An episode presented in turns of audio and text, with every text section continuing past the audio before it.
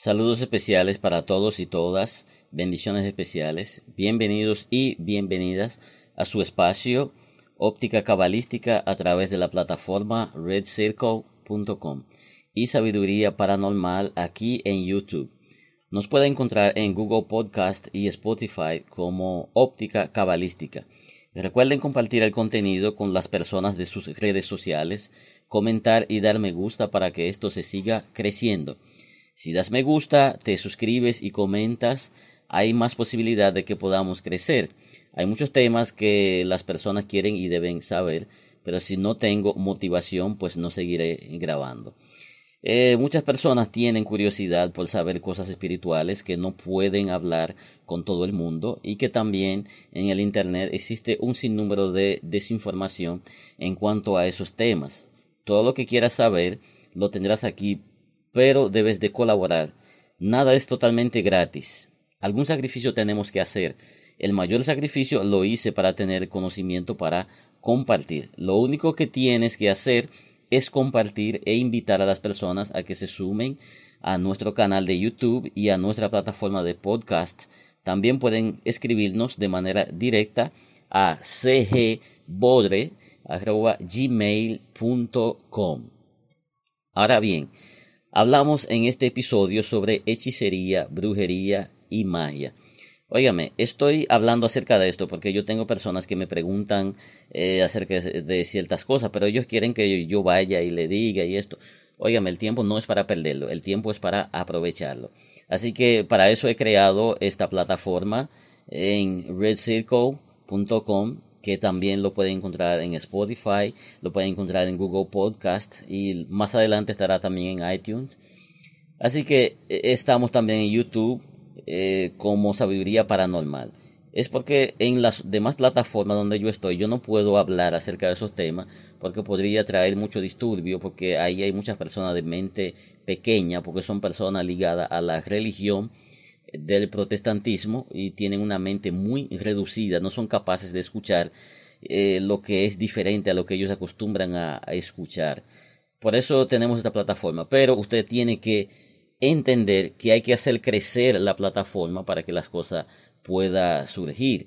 O sea que si yo veo que lo que estoy es perdiendo mi tiempo con dos personas, o sea que no es que dos personas no es importante, claro, es importante, pero sí hay informaciones que son muy importantes que no se puede compartir únicamente con dos personas, ¿ok? Bien, hoy simplemente vamos a resumir y a explicar qué son estas cosas pero luego el desglose de cada uno, la función de cada uno de, esos renglones sería más adelante. Ahora podríamos iniciar con la hechicería. Según los expertos, les voy a hablar en el lenguaje de ellos, no directamente en el mío, para que usted lo entienda mejor. El hechizo o conjuro es un acto mágico que pretende producir efectos sobre la realidad mediante procedimientos sobrenaturales de carácter litúrgico o ritual. Cuando el objetivo del hechizo es adivinar el futuro, se denomina sortilegio, y cuando busca someter la voluntad de otra persona u objeto, se llama encantamiento.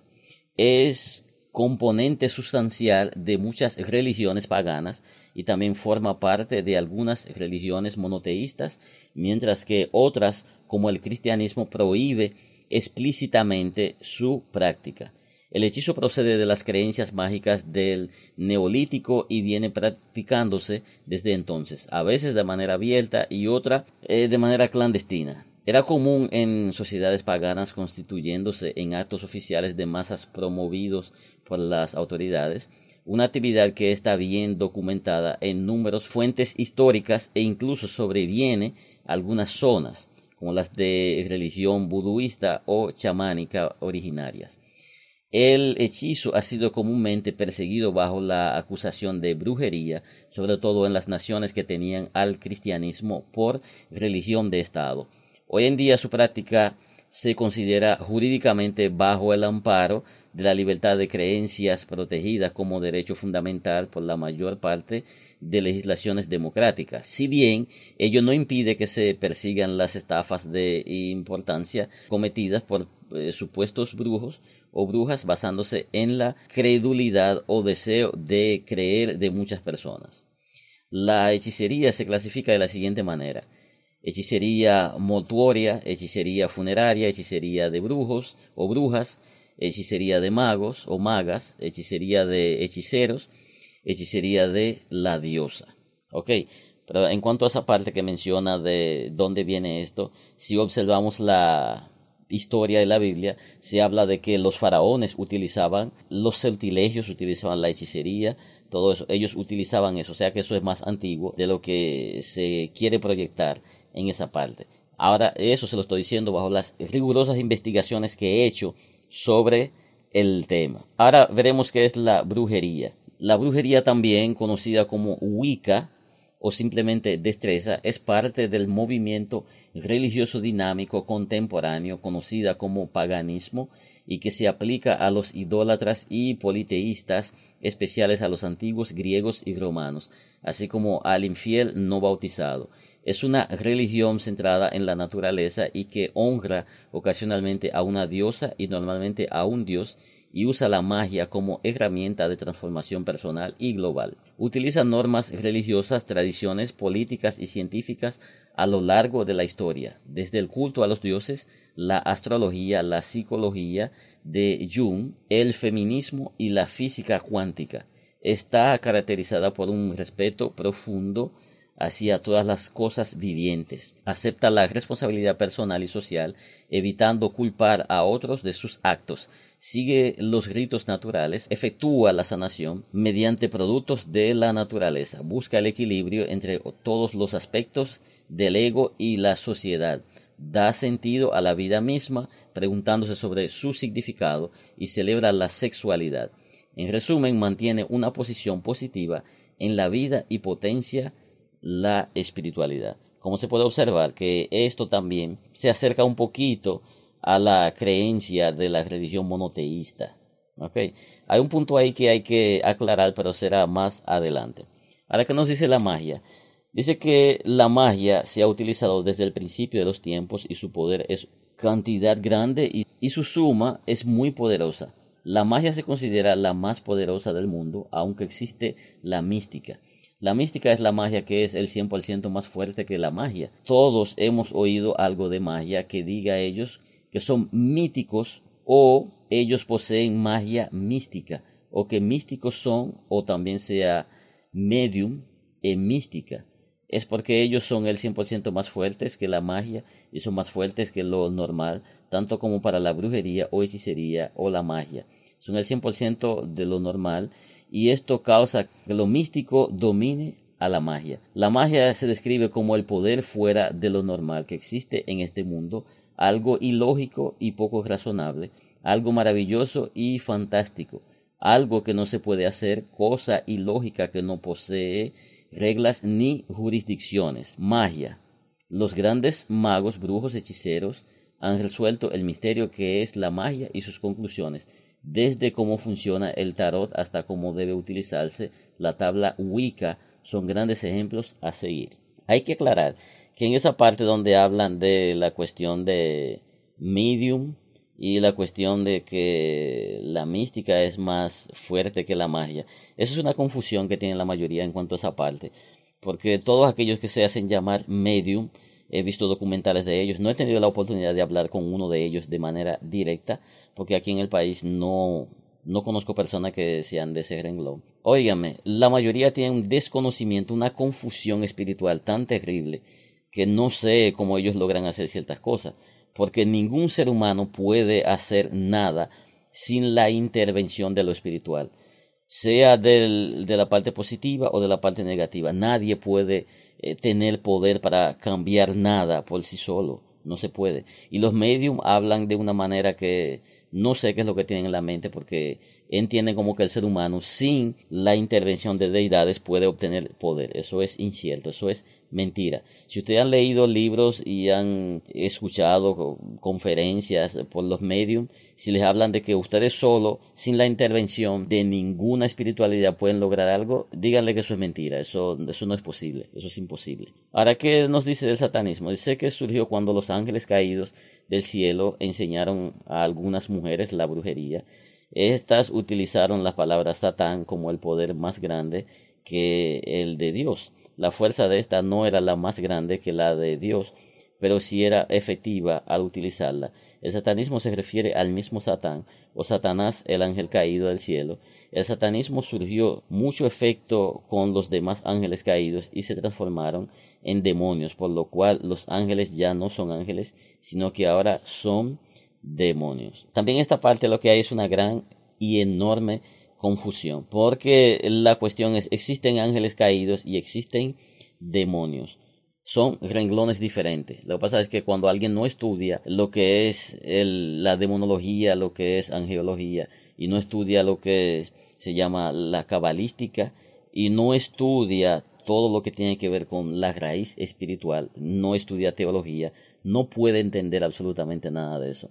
Los ángeles caídos son aquellos que todavía conservan renglón de salvaguardar el espacio, hay muchos que también salvaguardan el espacio de la tierra, pero ellos son únicamente jefes. Por ejemplo, la diosa de la naturaleza es un ángel, conserva el rasgo y conserva figura de un ángel porque es la jefa que controla todo lo que cuida la naturaleza. Lamentablemente por la estupidez de la religión no entienden que los bosques tienen espíritus que los cuidan, de lo, contrario, seres humanos acabarían con esos bosques, cosa que pasan diferente en, en Haití por la gran cantidad de mezcla de magias que tienen, porque la magia negra es totalmente destructiva. Si no se combate, o sea, si no se utiliza con la parte blanca, es totalmente destructiva. Y en Haití, el 99% de aquellos que manejan esa magia, ellos manejan la magia negra. Todo, todo, todo es magia negra. Nada blanco.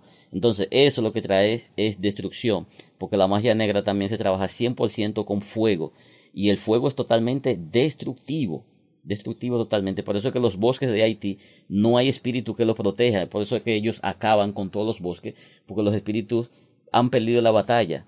Entonces hay que entender eso, es porque ellos también abandonaron la tradición de lo que es la Wicca, porque la, cultura del vudú tiene una parte negativa, tiene una parte eh, positiva, porque si se estudia la historia de África, se puede entender que hay una parte positiva, más adelante estaríamos hablando acerca de eso. Por ejemplo, Cuba tiene la misma fuente de espiritualidad que Haití, tiene lo mismo. Lo único que Cuba permanece como es porque Cuba respeta los espíritus de la naturaleza y Cuba no utiliza únicamente la magia negra. En Cuba se utiliza la magia negra, la magia blanca y se utiliza la santería y la Wicca, pero en Haití se utiliza únicamente el vudú, la parte negativa del vudú.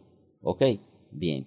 Entonces, los ángeles caídos es el grupo que nunca estuvo de acuerdo ni con lo que Dios había dicho, ni lo que Satanás había dicho. Querían comprobar por ellos mismos, pero al fin y al cabo ellos terminan siendo los que salvaguardan el espacio, eh, el agua, y la naturaleza, los árboles, todo eso, y sucesivamente. Por eso en la misma Biblia habla acerca del leviatán, que está en el mar.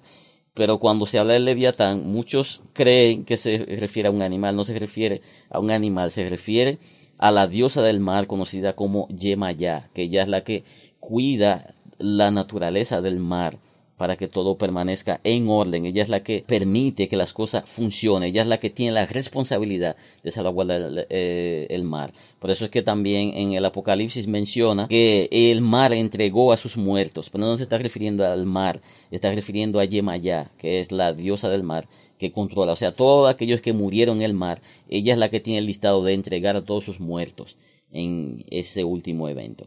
Entonces hay que decir finalmente que todo eso tiene un objetivo, todo eso se puede utilizar y quiero decirle lo siguiente, hay mucha gente que se meten en cosas que no conocen y comiencen a practicar cosas para perjudicar su propia vida.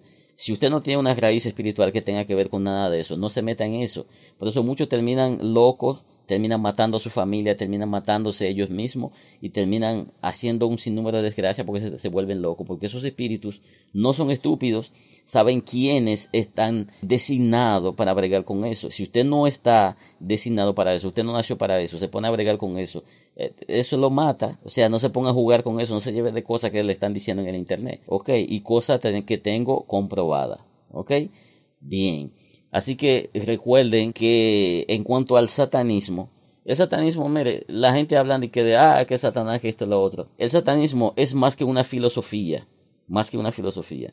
Porque el primero que hizo una novela que tiene que ver con eso, llamado Dante, hablaba también del infierno, todo eso, por eso existe un libro y hay documentales que habla del infierno de Dante. El satanismo surgió más como una filosofía para contrarrestar lo que es la religión monoteísta, pero no es que existe en verdad, lo que hay una gran confusión. Mucha gente dice que han hablado con Satanás, que ellos han hecho pacto con Satanás y cosas, pero nunca lo han podido demostrar, porque que eso es una filosofía, ¿ok?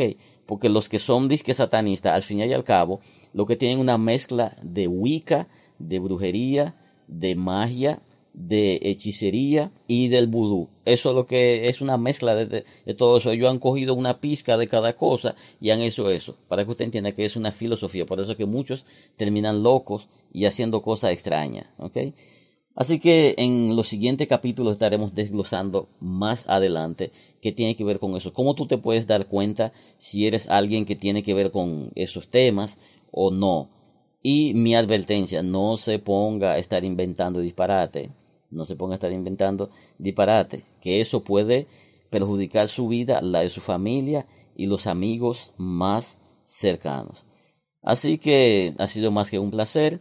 Suscríbese y comparte el contenido, comente, que nos veremos en el próximo episodio. Bye bye.